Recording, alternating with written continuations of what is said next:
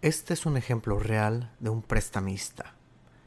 Hace tres años, el señor Pérez le prestó 20 millones de pesos a una financiera en México que se dedicaba a prestarle dinero a individuos y empresas.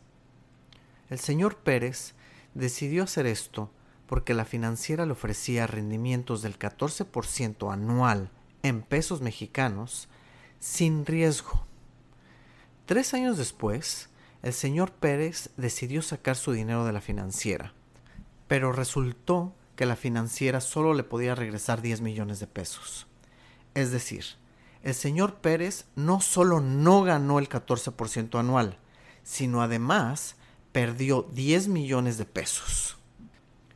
Primera observación.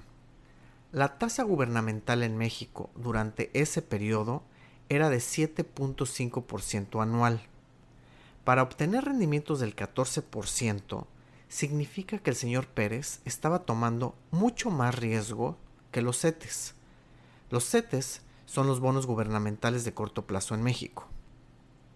Por lo tanto, debió haber pensado que la financiera estaba tomando mucho riesgo, porque riesgo y rendimiento esperado van de la mano. Es muy poco probable que existan gangas. Segunda observación. El dinero no estaba en ningún custodio, es decir, no estaba en ningún banco o broker, sino estaba en manos de múltiples empresas e individuos. Este es un riesgo adicional porque no es fácil reclamar el colateral en caso de querer retirar el dinero. Tercera observación. La financiera le cobraba al prestatario 28% de interés, pero le pagaba al inversionista 14%. Es decir, el prestamista tomaba todo el riesgo pero pagaba 50% de sus ganancias a la financiera. Este costo disminuye los rendimientos del prestamista significativamente por el riesgo que toma, pues el riesgo que estaba tomando debió haber ganado 28%, no el 14%. Cuarta observación.